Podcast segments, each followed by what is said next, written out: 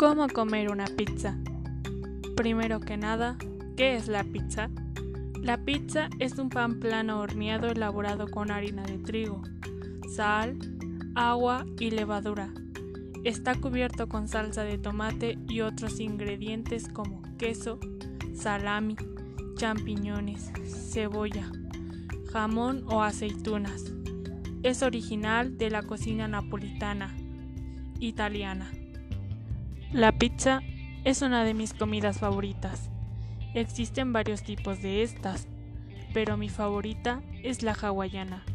Hay mucha gente a la cual no le gusta que la pizza tenga piña. Particularmente, siento que le da un plus y hace que tengas otra experiencia al probarla. La pizza recién hecha es lo mejor del mundo, ya que esta para mí tiene una consistencia y una suavidad perfecta. Al momento de que la sacan del horno, su aroma a pan es el que en primer momento te cautiva, más aparte la salsa de la pizza, que tiene un olor inigualable con todas sus especias.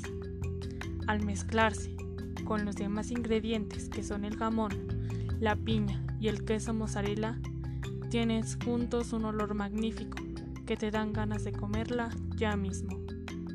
Una de las cosas más importantes antes de comer una rebanada de pizza son los demás condimentos que por ley debe de llevar una pizza, que son el ketchup, la salsa, queso y un toque de salsa inglesa, los cuales hacen que realce el sabor de los ingredientes principales y se sienta también comer una rebanada de pizza.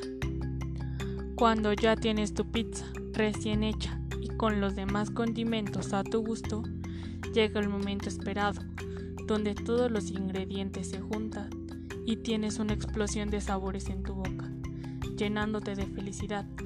Asimismo, las ganas de comer más, para volver a sentir la magia de la primera vez que comiste una rebanada de pizza.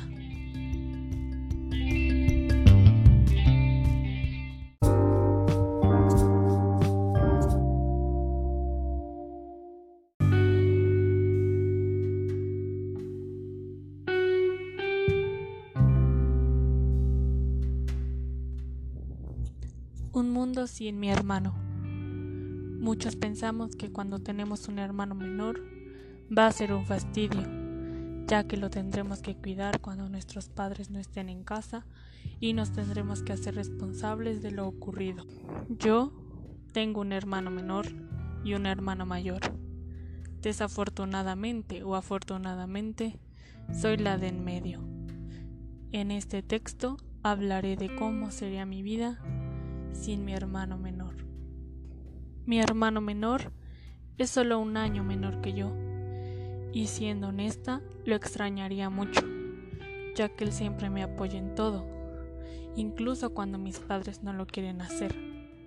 También no tendría con quién jugar ni a quién fastidiar, no tendría a quién contarle mis penas y desgracias. Extrañaría sus regaños al realizar mi tarea de inglés ya que solo me la paso riendo de que no me sale bien la pronunciación. Y él solo se molesta y me amenaza en que ya no me va a volver a ayudar. Y lo convenzo de que no sea así y que no lo volveré a hacer. Seguramente sin él no me hubiera vuelto fan de los videojuegos ni de los automóviles, junto con que no habría con quien planear rubos hacia el refri o a la alacena al igual de que nunca se hubieran formulado los planes contra mamá para que nos comprara lo que queríamos en ese instante, ni los tratos que nos beneficiaban a los dos por un bien en común. Mi familia es mi inspiración para lograr lo que me propongo, porque sé que ellos estarán ahí para apoyarme, al igual de cuando más los necesite. Ojalá y nunca me falte mi hermano menor ni nadie de mi familia.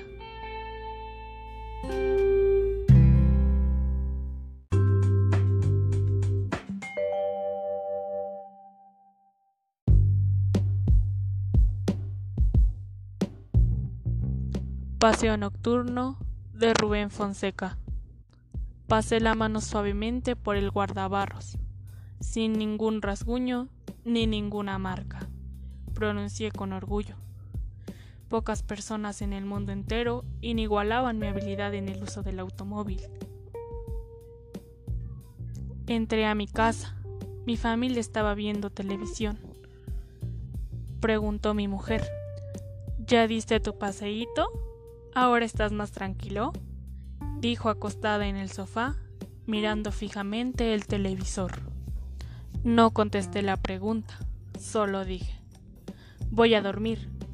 Buenas noches para todos.